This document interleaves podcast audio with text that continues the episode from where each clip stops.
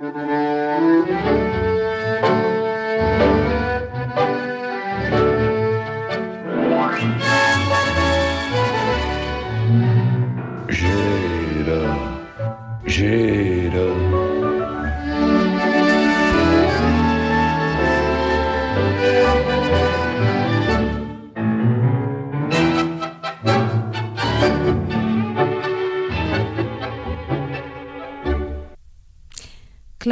Tiene usted razón.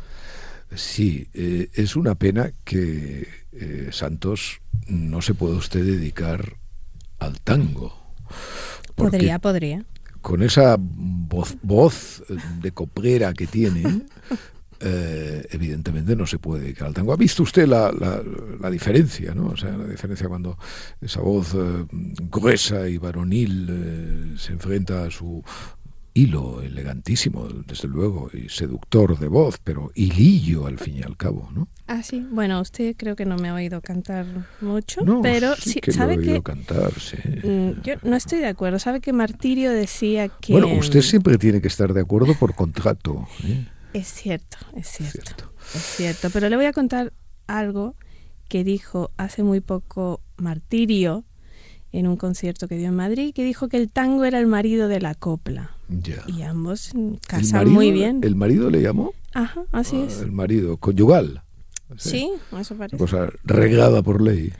Bueno, no importa que... No importa. Bueno, ¿ha leído a, ha leído a Marta? Eh, la señora Marta Sanz en el país, ¿se refiere? Sí, sí. Ah, sobre Elisa Lozano. Eh, vida mía, sobre Elisa Lozano, vida mía. Esta chica. ¿Se acuerda de Elisa Vida mía, aquella película de Saura?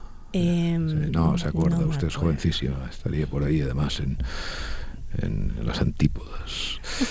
Eh, no, ¿sabe cuál es el problema de la el problema de esta chica que premio extraordinario de comunicación audiovisual? Eso es. el problema, el problema eh, es de ella porque evidentemente hay que responsabilizar siempre, hay que empezar por la unidad mínima de, responsabilidad, ¿no? imbatible, que es siempre el individuo. Pero luego hay esa responsabilidad colectiva, ¿no? de columnistas, por ejemplo, como esta que usted ha citado, pero no es la única, ¿eh? que eh, son capaces de decir, son capaces de decir que esta muchacha le cantó las 40 a Isabel Díaz Ayuso y que la puso en su sitio. Y claro, el poema es eh, el poema es de los profes, ¿no?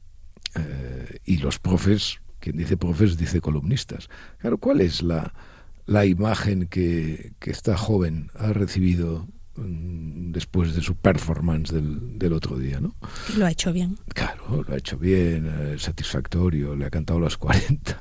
En fin, pocos espectáculos. Yo, como sabe, yo, usted debe saber que yo estuve durante 20 años eh, dando clases de periodismo, ¿no? Y una de las, uno de los asuntos mm, que más costaba era poner a los alumnos ante el espejo de su propia eh, ignorancia, ¿no? Porque, eh, aunque he de decir algo, aunque he de decir algo, mm, yo diría que en mi época, por así decirlo, que dejé de dar clases supongo hace unos 15, 10 años o 2012. 2012, ¿eh? Pues eso, 10 años. En mi época, me da la impresión de que la gente se avergonzaba algo más de la ignorancia, ¿no? Porque hoy eh, la ignorancia es un prestigio, ¿no? Porque si no es imposible, es imposible que nadie, o sea, nadie situado es que ya no quiero volver otra vez al, eh, a lo de siempre. Usted imagina que en Oxford o en, o en, Yale o en cualquier universidad de estas, alguien, algún premio extraordinario pudiera haber hecho un discurso de esta ramponería, porque es la palabra que le cuadra, es un discurso rampón. O sea, tú puedes eh, combatir al capitalismo, a la señora Díaz Ayuso, puedes hacer, pero pues lo que no puede ser es ser rampona. Y si lo eres, alguien debe decírtelo. Entonces, no se lo dicen los profesores, que la nombran, no solamente nos lo dicen, sino que le, dan el premio extraordinario, con una puntuación además, en fin, no, no altísima, pero de 9,2, que en fin, no es. Y entonces al día siguiente y al otro y al otro, lo que encuentra en el espejo son los eh, plácemes a su ramponería. ¿No le da la impresión que es como un objeto que es utilizado políticamente para... Eh, sí, pero bueno, pero se da cuenta de que es un objeto. O sea, eh, es decir, pero si es que da igual, pero si, al fin y al cabo es igual, si, en fin, también podía Isabel Díaz Ayuso haber sido premio extraordinario y haber salido cuando tenía la edad de esta muchacha diciendo las mismas tonterías. Si el problema, el problema no son las tonterías que diga la, la juventud. La juventud está para decir tonterías y estupideces. Es, su, es el momento, digamos, idóneo para eso, ¿no? Eh, y además se han de decir. ¿eh? O sea, porque esto es como los resfriados. La juventud ha de pasarse. Es como, en fin, una enfermedad, ¿no? Bueno, se, pasa y uno, y si la pasa uno bien, eh, crea anticuerpos, ¿no? Y entonces no vuelve, a, no vuelve a hacer el imbécil con tanta facilidad, hmm. digamos, ¿no? Pero claro, ¿Cuál es el problema? El problema es que, ¿cómo esta muchacha va a pasar esa enfermedad si nadie, nadie le dice que está enferma? Si nadie le dice que todo lo que piensa y todo lo que dice es una bobada y una estupidez. Y sobre todo, ¿cómo lo dice? ¿no? Con esa incoherencia, discursiva y tal. Mm. Entonces, claro, nadie, nadie, nadie se atreve a decirlo, ¿no? Por el prestigio de la juventud y luego por otra cosa que me parece patética, ¿no? que es lo peor de todo, ¿no? que es esta, esta cosa como de perdonarle la vida porque es joven. Le voy a contar una historia. Eh, hace muchos años, cuando yo era incluso más joven que esta, que esta muchacha, eh, escribí una carta a Carmen Martín Gaite enviándole un cuento que había escrito ¿Usted escribió ficción? Sí. Sí, claro. Bueno, yo, yo no. Claro, no era usted, ese señor, ese chico. Ese joven. escribía ficción, claro, sí, sí. Por suerte, no acabó nunca ninguna novela de las que empezó. Pero bueno, algún cuento sí acabó. Bueno, entonces le envió a Carmen Martín Gaite, a la cual había leído eh, su maravilloso ritmo lento una novela que le recomiendo si no la ha leído. ¿eh? Sí, la he leído, la he leído. ¿Ah, sí? ¿Y qué le parece? Me gusta mucho. Ah, muy bien, claro.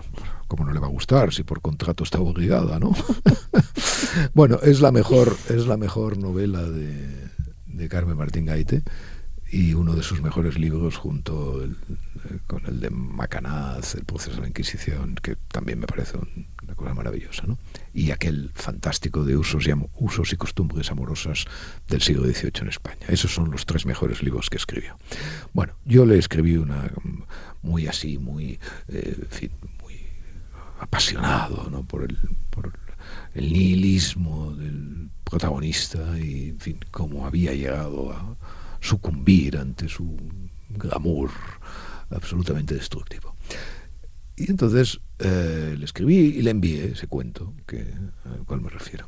Y me contestó con unas líneas inolvidables en las cuales me decía que el cuento era un desastre, no, tenía ningún interés, no valía nada.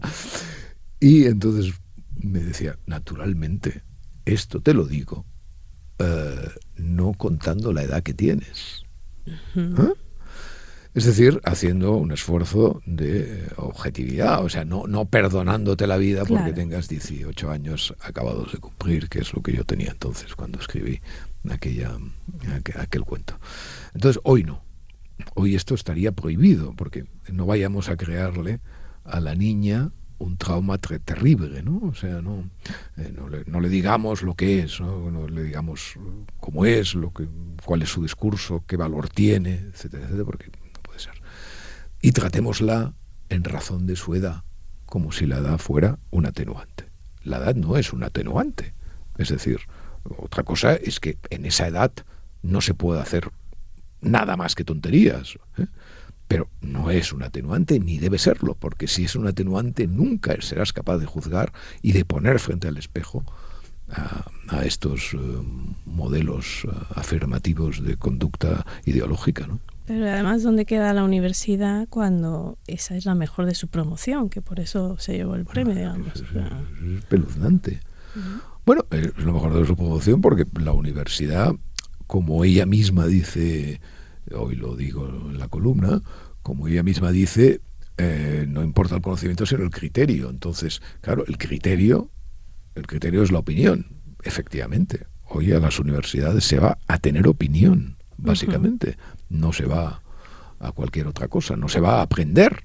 O sea, la opinión es el paso subsiguiente al conocimiento, pero aquí se lo, se lo, se lo ahorran, se lo ahorran, Santos. ¿Y usted dice que no, no recuerda a alumnos así o no tanto así? que eran un poco distintos. Yo creo que se avergonzaban más de su ignorancia. La ignorancia no había eh, no había alcanzado el prestigio que hoy tiene, ¿no?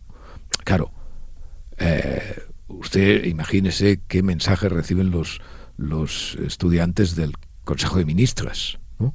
O sea, en que constantemente, insisto, no, no se trata de juzgar las opiniones, ¿no?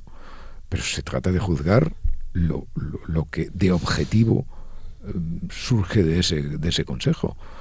Eh, eh, ese consejo está presidido por un hombre que el otro día en sede parlamentaria dijo que le preocupa mucho lo que ha pasado con, la rotación inversa del núcleo de la Tierra. Se porque, detenido porque efectivamente se ha, parece que eso mm, hay que mm, ponerlo en su haber de gran gestor de crisis. Cuando un presidente del gobierno trata a la gente con esa, en realidad con esa, con ese desprecio, porque es desprecio, es, es, impunidad, es parte de stulticia y todas estas cosas. En el fondo es no pensar eh, que vas a ofender a la gente con diciéndole estupideces, ¿no? porque eh, la gente tiene derecho a no ser ofendida, ¿no? Entonces es normal que la ignorancia haya alcanzado el prestigio que ha alcanzado, ¿no le parece? Bueno, claro, y él mismo, siendo doctor con una tesis plagiada, ¿no? Es ese fruto de esa universidad. ¿no? Sin duda, sin duda. Por otra parte, me, me hace gracia este, eh, como este artículo que nombrábamos de Marta Sanz, eh, yo lo que compruebo es que no han escuchado muy bien lo que dijo esta chica, porque eh, más allá de los gritos, de la exaltación, decir que era un día de luto, mm, cantarle las 40 a Isabel Díaz Ayuso tampoco se las cantó mucho, pero sí hizo, por ejemplo... Eh, bueno, se las cantó, ¿cómo que no se las cantó? Bueno, quiero decir... Se las cantó con el ripio, Pepera, ¿cómo era aquello? Esa es la, la gran aportación a la crítica a Isabel Díaz Ayuso que hizo nuestra Lozana. Sí, ¿usted cree? Bueno, yo creo que reveló mucho de sí misma, por ejemplo. Bueno, ya, pero quizá le estamos dedicando demasiado tiempo a esto, ¿no? bueno, eh, eh, eh, en, suma, no, lo que decía usted de mm, no decirle a los niños, no poner en evidencia su ignorancia, en suma hace adultos débiles, ¿no? y centrados en el victimismo, ¿no bueno, parece a usted? Yo, yo sería hoy, yo sería hoy llevado a un tribunal eh, con toda seguridad por el tipo de clases. Yo, yo, no sé si hoy podría hacer el tipo de clases que yo hacía en, en, aquel momento, porque seguramente alguien se levantaría, iría a ver al decano y le diría que eh, yo los estaba acosando. O sea, no sexualmente, ¿eh? pero que los estaba acosando porque les estaba... En fin, yo hacía un tipo de clase mm, muy participativa y muy muy discursiva y de, toma y daca, ¿no? Porque yo creía y creo que, además, que hay una cosa muy importante en esto. El aula, el aula es como una intimidad. El aula es como el cuarto. Exacto. Como la alcoba. Y entonces lo que pasa en el aula, pasa en el aula. Una vez tuve un, no un poema, pero alguien eh, comentó algo que yo había dicho en el aula, sacándolo evidentemente de contexto. ¿no? Eh, no tuve, insisto, ningún problema, pero me advirtieron de que eso había sucedido. Al día siguiente hice un discurso pormenorizado sobre las razones por las cuales lo que pasa en el aula debe quedarse en el aula.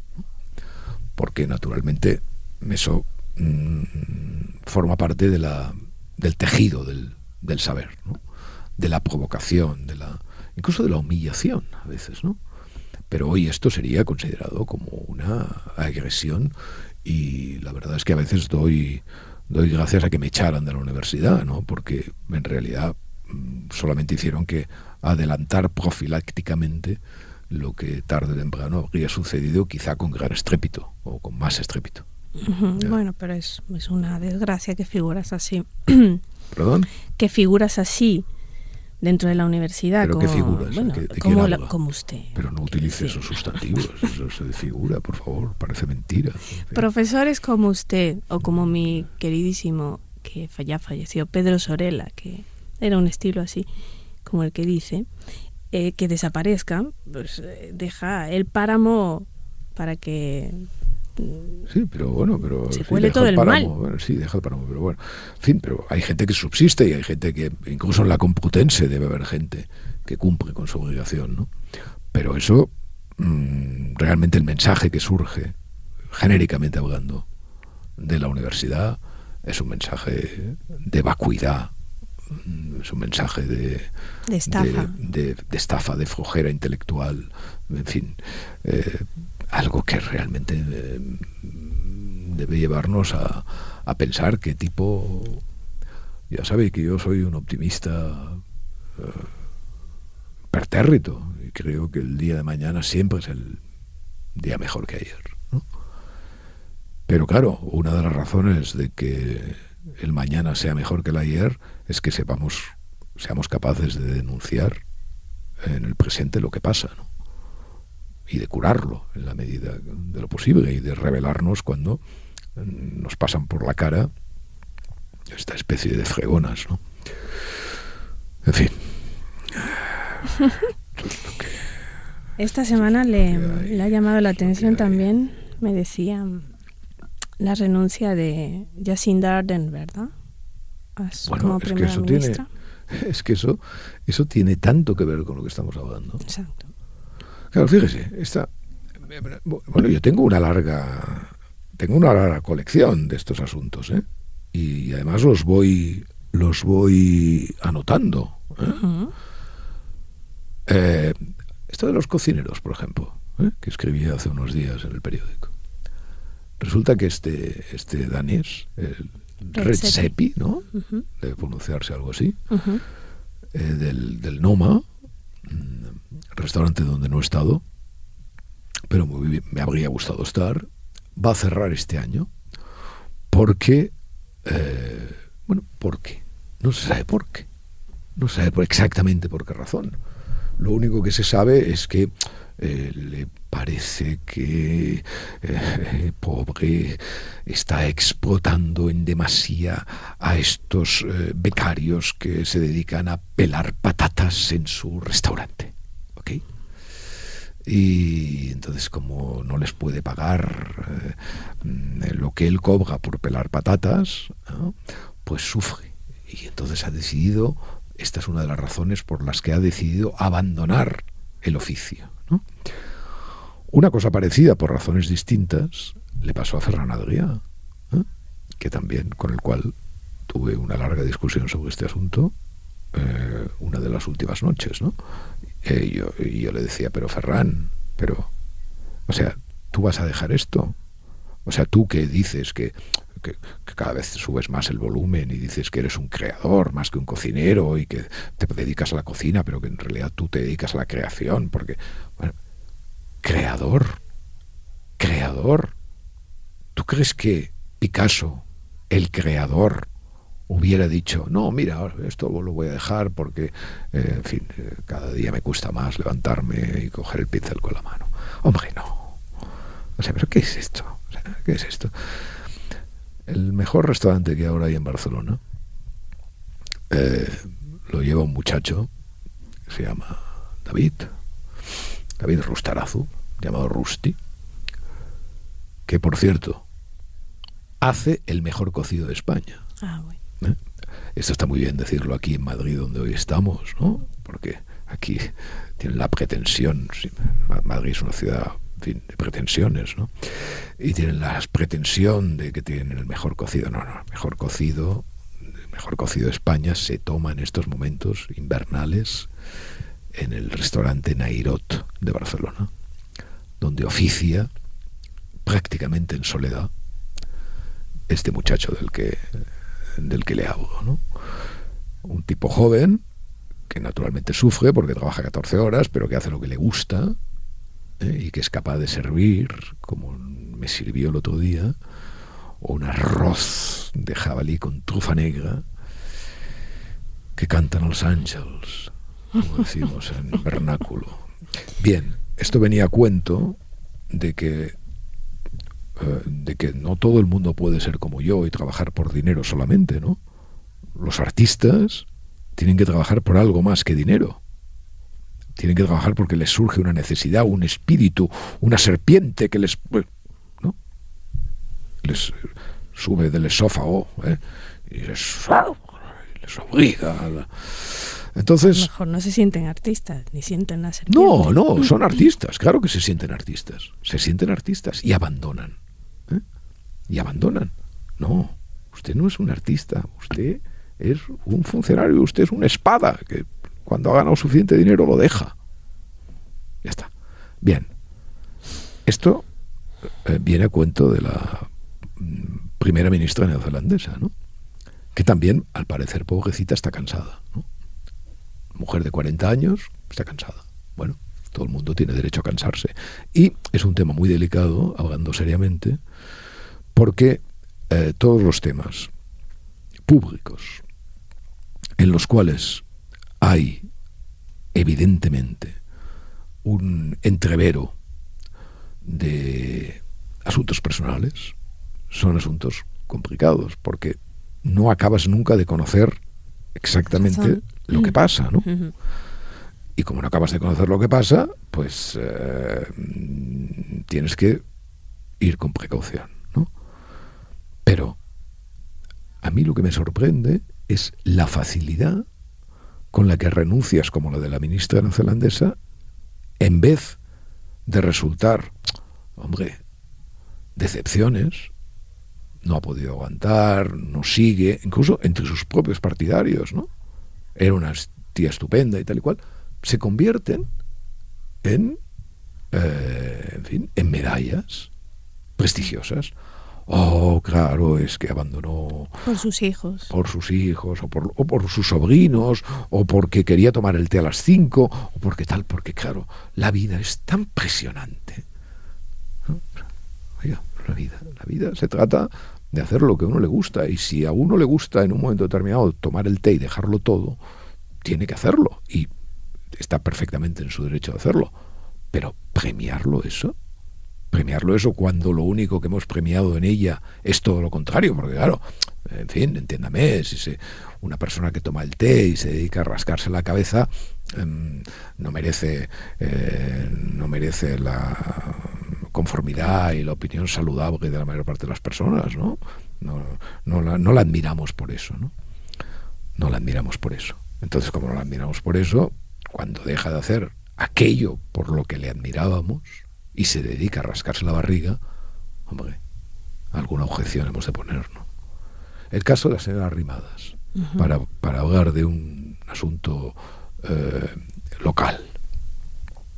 ¿Qué le parece a usted el caso de la señora Rimadas? No, yo creo que la empujaron un poco, ¿no? Bueno, la hicieron un poco la pero, pero se dejó empujar, porque esta señora, eh, claro, es verdad, ha tenido dos hijos recientemente. Bueno, ahí vienen las cosas cuando empiezan las cosas a ser delicadas, ¿no? Mm, ¿Hasta qué punto eso es, la maternidad influye, no influye? Eh, bueno, cada uno tiene su, supongo, su manera de afrontarlo y de, en fin, yo no, no eh, he tenido hijos, pero no he sido madre y por lo tanto mm, no puedo hablar de ese asunto con conocimiento eh, en primera persona. Pero lo que sí sé es que mm,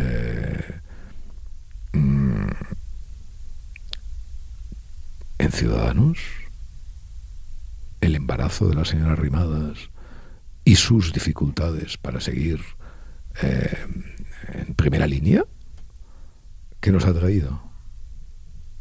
Mm, nos ha traído decadencia.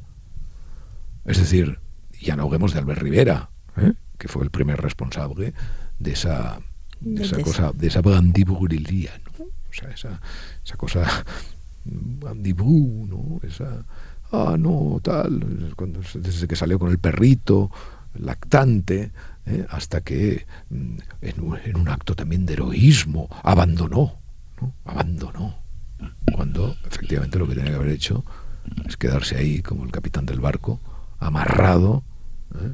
al mascarón. Bueno, pues, eh, ¿qué es esto? El desistimiento, el desistimiento como una forma de prestigiosa se relaciona con eso que estábamos hablando antes de lo que pasa en la universidad. Es un camino que está perfectamente trazado. O sea, si todo es blando, todo acaba siendo blando. El ir y el venir. El triunfar y el, y el perderse. A ver, eh, tampoco, tampoco quiero hacer una apología de lo jerárquico, de lo vertical, etcétera, etcétera, aunque sí, aunque sí, recordar que lo que nos ha traído a este mundo fantástico por tantas razones, es una sociedad jerárquica, meritocrática y vertical. ¿eh? Ya veremos cuál es el legado que deja que dejan estas, eh, estas excrecencias. Lo que dice usted me recuerda muchísimo a algo que dice Antoine de Saint-Exupéry en, bueno, en, en gran parte de su obra. Esto de el sentido de la vida viene de eh, medirse contra el, contra el obstáculo. Necesitamos una herramienta para descubrir quiénes somos, si somos felices o no, y tiene mucho que ver con lo que dice. Él fue muy criticado por esto de em, revelar cómo era la cadena de mando en, en las líneas aéreas en, en, los años 30, ¿no? Eh, desobedecer eh, las órdenes y fue muy mal interpretado, pero tiene mucho que ver con lo que dice, ¿no? Em, bueno, a mí me gusta, a mí me gusta porque a mí me gusta el obstáculo, eh, porque, pero solamente por el placer que me da superarlo, comprende. No porque pretenda salvar el mundo, lo único que pretendo es salvarme yo. Claro, ¿eh? claro. No, es único usted. mis escritos, todas esas cosas son soluciones de los problemas, ¿no? Entonces, claro, el fingimiento y la desaparición del obstáculo es lo que, mm, en fin, me trae eh, por la calle la amargura, ¿no? En fin. En fin, la calle de la amargura, de todos modos, eh, la tenemos hoy en lo que lo tenemos. Sí, eh, imagino que se refiere a, al atentado de ayer. bueno, siempre que, no sé si Habrá leído esa, el último cruce de, de Huelebec. Sí, eh, lo, trajo Tadeu, usted lo Con los islamistas, ¿no? Lo trajo Tadeu, sí. Bueno, es, es, curioso lo que, lo que él mm, decía, eh, reproducía, digamos, los cambios que había hecho Huelbeck a esta conversación con Michel Onfray, que quiere sacar el libro, y después de su reunión con el gran rector de la mezquita de París, eh, cambia islámico por islamista, le hace unas breves... Esto se puede hacer así. Bueno, yo no sé, eh, en fin, eh, la cuestión está siempre en lo mismo.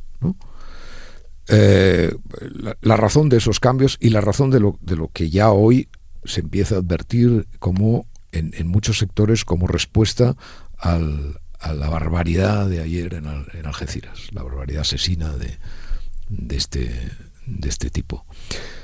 Eh, no, distingamos entre musulmanes y, islamistas, distingamos eh, entre eh, asesinos y, personas religiosas. Claro, pero, pero ¿cómo no vamos a distinguir? O sea, simplemente la, alusión a eso ya es sospechosa. Ya es sospechosa. Porque, a ver, ¿qué se necesita? ¿Qué se necesita para hacer algo como lo que hizo ayer este sujeto. Eh, no me convencerán de lo contrario, ¿eh? Santos. Se necesita, en primer lugar, un cerebro averiado. ¿eh? Eh, el mal existe, sí, lo sabemos, y todos esos discursos que nos llaman a aceptar que el mal existe y que no podemos desresponsabilizar a la gente y tal, me los conozco perfectamente ¿vale? Sé que el mal existe, etc. Pero sé que existen los cerebros averiados. ¿eh? Los cerebros que, evidentemente, son capaces de entender que un relato maligno, ¿eh? que un relato maligno, como el de eh, los infieles deben morir, puede llevar a la acción. Puede llevar a la acción y efectivamente con un machete en la mano puede matar a un sacristán. Desde luego, o sea, todo es compatible. Pero lo que es muy importante es señalar que sin esas dos, sin esas dos eh, variables, un acto como el de ayer no se produce. El cerebro enfermo y el relato maligno. Claro, bueno, eso no cuesta nada. Es más, en la paz, en la paz, el relato sigue siendo maligno. Es decir, yo voy, yo voy a disculpar, a hacer buenos y beneficiosos a los nacionalistas simplemente porque no cojan las armas. No. El relato nacionalista es un relato maligno. Simplemente, ya está. Eh, esté en la paz, esté en la guerra, etcétera, etcétera. Si hacen la guerra, les haremos la guerra. Nos defenderemos, naturalmente. Pero el relato seguirá siendo exactamente igual de maligno que lo era antes. Entonces, ¿para qué? Todas estas ah, alambicadas e irrespetuosas maneras de abordar la realidad, pretendiendo siempre que dejar el relato a salvo o, o dejar el cerebro a, salvo por parte de los otros también, ¿no? Por parte de decir, no, no admitan ustedes la enfermedad mental, no, no admitan ustedes que tal, porque esta persona tiene que pagar y tal. Bueno, las personas, evidentemente las personas que, con independencia de lo que usted sabe que yo pienso sobre la libertad humana, eh, ese mito, las personas que son antisociales tienen que ser retiradas de la sociedad tengan la culpa o no tengan la culpa, como tiene que ser retirada de la sociedad una persona enferma que contagia a los otros, nada más. Eso es así de simple. Y por lo tanto, toda la discusión sobre el libre albedrío y el ejercicio del mal ha de contener esta evidencia, ¿no? de que sea cual sea la responsabilidad del individuo, ese individuo debe ser apartado. Debe ser apartado. Por lo tanto, este hombre tenga eh, se decida lo que se decida sobre su cerebro, se decida lo que se decida sobre el relato, tiene que ser apartado. Él y el relato combatido. Porque el relato, efectivamente, sea lo que fuere la acción, es maligno. Como decía Ayan Irsiali y otros muchos otros, ¿no? El Islam es incompatible con la democracia y Claro, pero es que el nacionalismo también es incompatible con la democracia y en estos momentos en España goza de un prestigio mm, rayano en el delirio. ¿O no? ¿Cómo no va a ser incompatible con la democracia un relato que dice yo tengo más derechos que tú porque yo llegué aquí antes que tú? Que es el relato nacionalista. ¿Estamos? Fanatismo de la identidad, por otra parte, claro. Pues ya está. Entonces, ¿quiere decir que todos los nacionalistas hay que eh, ponerlos en la cárcel? No, en la cárcel, los ponemos en la cárcel cuando incumplan la ley. ¿eh? Como pusimos al gobierno de la Generalidad en la cárcel, ¿eh? donde todavía merecería estar, por cierto. Pero, mm, mientras, evidentemente, no, no, no incumplan la ley, allá cada cual con sus relatos. Ahora, ¿qué es eso de que por el hecho de que sean relatos pacíficos no podamos combatirlos? Tengamos que, en razón de una tolerancia eh, sistémica, ¿no? no podamos decirles lo que son. No, eso no. Y luego hay otra cosa muy importante sobre esto de... Porque hay, hay asesinatos, hay crímenes que es verdad que revelan la naturaleza de los hechos de una manera especial. Usted fíjese, un relato que dice que, eh, en fin, el infiel debe ser exterminado y tal, se encarna, se encarna en, un, en una ciudad del fondo de España, en una iglesia cualquiera, con un pobre sacristán que pasa por ahí. O sea. ¿por qué el terrorismo es deleznable en todas sus... O sea, ¿por qué está este ajusticiamiento? lo que realmente lo hace terrible, lo que lo hace incompatible con cualquier forma de razón o de verdad, es esa brutal distancia que hay entre lo que hay que hacer y a quién le puede tocar. Exacto, la arbitrariedad y esa, cualquiera. Esa, esa cosa de que ese pobre hombre ahí que le... Las crónicas son eh, espeluznantes, ¿no? O sea, entra un tipo, empieza a tirar el altar y no sé qué, y, a destrozarlo todo, y sale, sale el pobre sacristán, eh, poniendo, intentando poner el orden civil en aquel altar, no rompa, tal y cual. Y ese hombre le clavan dos machetazos en la cabeza, se la abren. Eso es, o sea, esa, ese tremendo azar, ¿no? O sea, ese tremendo azar de la violencia, eso que decía, que decía Ferlosio sobre el rayo, ¿no? Claro, que el, rayo que le cae al soldado eh, nunca puede ser, o sea, siempre puede ser celebrado, eh, en el sentido de que eliminas a un enemigo. A, un enemigo, ¿no? Pero, ¿qué enemigo? Claro. El, sacristán, ¿no? ¿Qué enemigo el sacristán? Y sobre todo, volviendo a lo del rayo, claro, el rayo que cae sobre el soldado no puede celebrarlo el enemigo, ¿no? Porque cayó sobre un soldado, a diferencia de lo que pasa con, con el terrorismo, ¿no? Donde la celebración del acto es el acto. Pero, pero realmente hay, hay otros, hay hechos eh, de esta naturaleza que, son eh, realmente impactantes, ¿no? Y yo me enteré ayer por la noche de esto, como supongo todo el mundo, y rápidamente además, ¿no? Las crónicas, el, sacerdote al, que probablemente buscaban, al que probablemente buscaba, ¿no? O sea, yo creo que parece que hay una, teoría que quería matar al sacerdote y lo confundió con él. explicaba todo aquello. Sí, sí, la enormidad, la enormidad de la arbitrariedad terrorista es realmente espantoso. Espantoso. ¿Y usted cree que los políticos entienden esto de combatir el, relato maligno, aunque sea pacífico? No. Ah.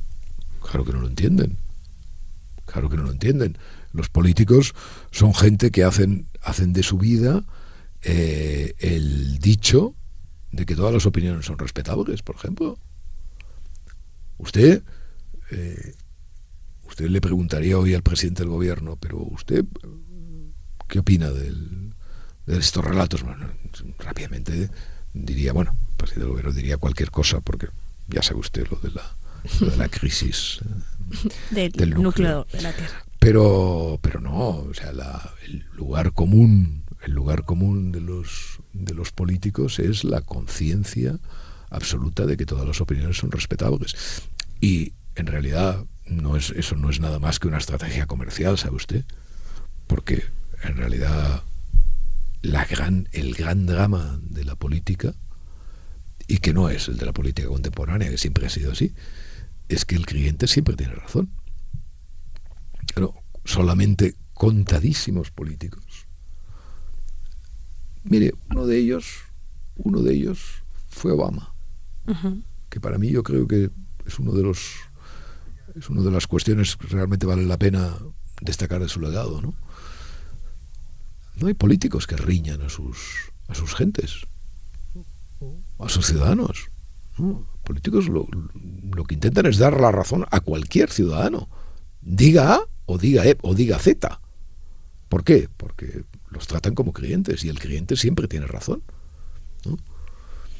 Entonces, cuando las personas defienden eh, cosas indefendibles, tesis lamentables y humillantes para la, naturaleza humana y para la ciudadanía, les da igual.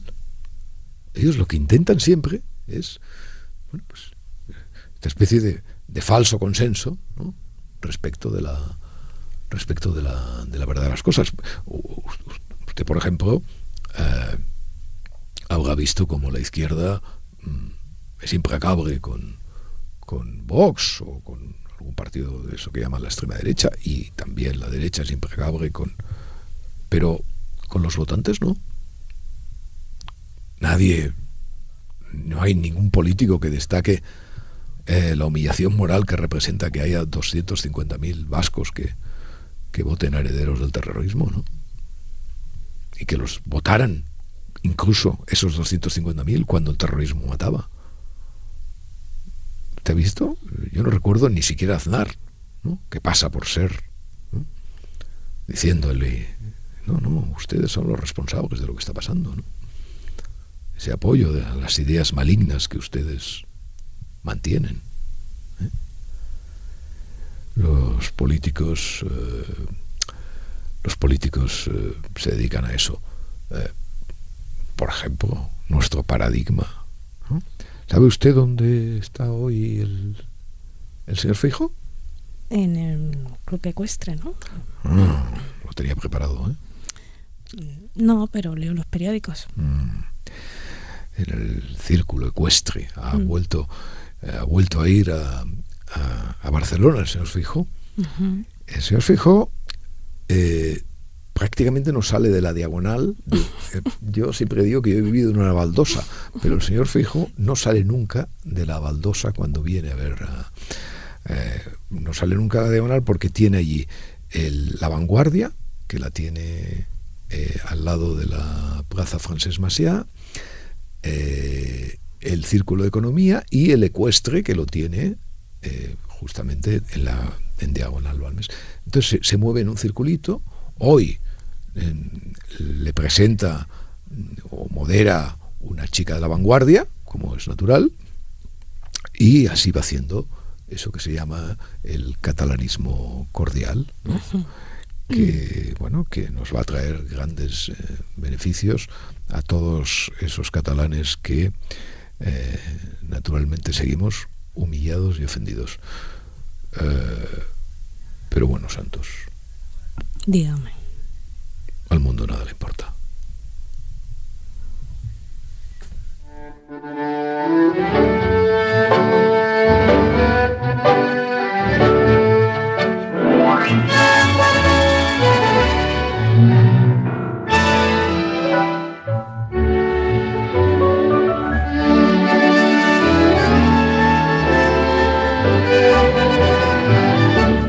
podcast de Arcadia Espada y El Mundo con la colaboración de Yaiza Santos.